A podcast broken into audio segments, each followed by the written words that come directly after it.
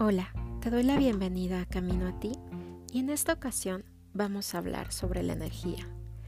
Cuando comprendemos que es nuestra responsabilidad cuidar y elegir en qué y en quiénes ponemos nuestro tiempo y nuestra energía, que nadie te va a devolver la energía que das e inviertes en lo que no te aporta bienestar ni te apoya a ser la mejor versión de ti misma, de ti mismo. Tu energía te pertenece Tú eres responsable de cuidar y de valorar tu tiempo y tu energía, porque son cosas que ya no van a regresar. Tienes 24 horas cada día para disfrutarlas y para utilizar la energía en cosas que te llenen, que te hagan sentir bien. Y con esto no me refiero a dejar de lado las responsabilidades, sino a a cuestionarte básicamente a dónde va tu energía a lo largo de tu día y cuáles son las actividades que te llenan de energía y las que te drenan. De igual forma, el tomar conciencia de cuánta energía o qué nivel de energía necesitas para hacer lo que realmente deseas, ya sea alguna actividad en el trabajo, en tu casa, o algún proyecto personal que tienes o que quieres realizar. Generalmente cuando no nos enfocamos, especialmente ahorita que estamos en un momento en el que tenemos un acceso inmediato a las tecnologías, a Internet, por ejemplo, es tan fácil distraerse, es tan fácil estar frente a un dispositivo deslizando la pantalla y perder la noción del tiempo. Me gustaría compartirte cuatro puntos que me están apoyando en el manejo de mi energía, especialmente ahorita en este momento que estoy mucho más activa en redes sociales y es necesaria una mejor organización y manejo del tiempo y de mi energía en este momento. El primer punto es, sé consciente de cómo estás utilizando tu energía actualmente. Insisto en que tu energía te pertenece. Tú eres responsable de cuidar y de valorar tu tiempo y tu energía.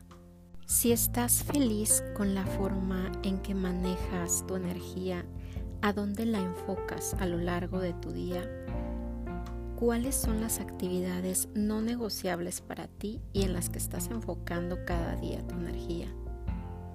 Y en caso de que no sea así, ¿cómo podrías o qué podrías hacer para reenfocar el uso de tu energía?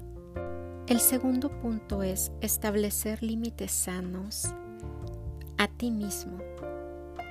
¿Cuánta energía puedes utilizar en tu día y en qué la utilizarás? Un ejemplo muy simple es el tiempo y energía que le das o que le dedicas a las redes sociales. Ah, ¿Sigues cuentas que te aportan valor, por ejemplo? Alegría, conocimiento, aprendizaje, bienestar. ¿Qué tanto te permites utilizar tu tiempo y energía en cosas que te llenan, te hacen sentir bien? Y en cosas que te están drenando y sientes que te quitan la energía o terminas sintiéndote cansado, cansada, abrumado. Tus emociones y cómo te sientes después de hacer distintas actividades pueden darte una idea y son una especie de brújula que te va a ayudar a tomar conciencia de en qué podrías enfocar tu energía y en qué actividades es necesario que te pongas un límite, por ejemplo, en el abuso del uso y del tiempo que pasas en redes sociales o el exceso de tiempo que pasas utilizando la tecnología y mientras tu cuerpo te está pidiendo un descanso, una pausa para recuperar la energía. Y esto me lleva al tercer punto. Permítete descansar dormir bien, recargar energía.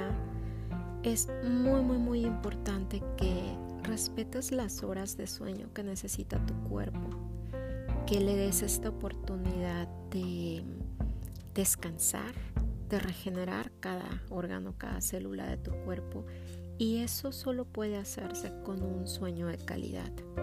Entonces te invito, si cuando despiertas te sientes cansado y con sueño como si no hubieras descansado, esa es una señal de tu cuerpo que requiere atención.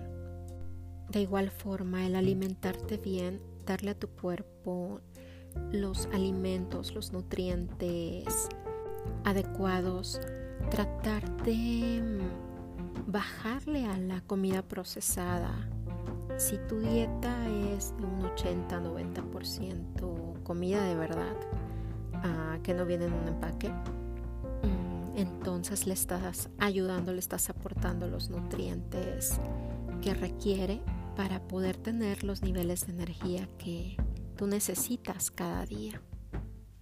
Recuerda que tu cuerpo es tu hogar y es tu responsabilidad cuidarlo y mantenerlo sano y saludable mientras le des el descanso adecuado, la alimentación adecuada. Créeme que tu cuerpo va a ser tu mejor amigo. Y por último voy con el cuarto punto, que es el poner límites a personas, cosas y situaciones que te drenan. Cuestiónate si esta persona o esta situación o esta acción que estoy haciendo, esta actividad, me ayuda y me aporta bienestar, me hace sentir mejor o me drena.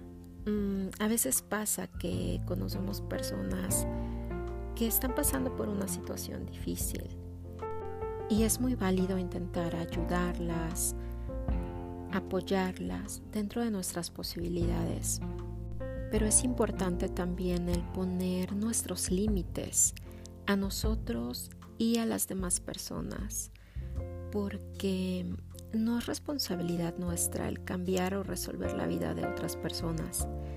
Podemos apoyarlas y ayudarlas dentro de cierto límite, porque cada persona está viviendo sus propios procesos y tenemos que ser respetuosos en no intervenir con eso para no afectar el proceso de la persona y tampoco el nuestro. Es necesario ponernos límites y en ocasiones decirnos que no a ciertas cosas, situaciones y personas para poder decirle que sí a lo que deseamos y trae nuestro mayor bienestar. Y con esto último me despido. Gracias por estar aquí, gracias por escucharme. Te recuerdo, mi nombre es Karen Ochoa. Puedes encontrarme en mis redes sociales, en Facebook, Camino a ti, en Instagram, Karen Ochoa, bajo HC Health Coach. Si te gustó este contenido, por favor comparte regálame un like. Recuerda cuidar tu energía. Camina hacia ti, ve por todo y ve con todo tu corazón. Gracias.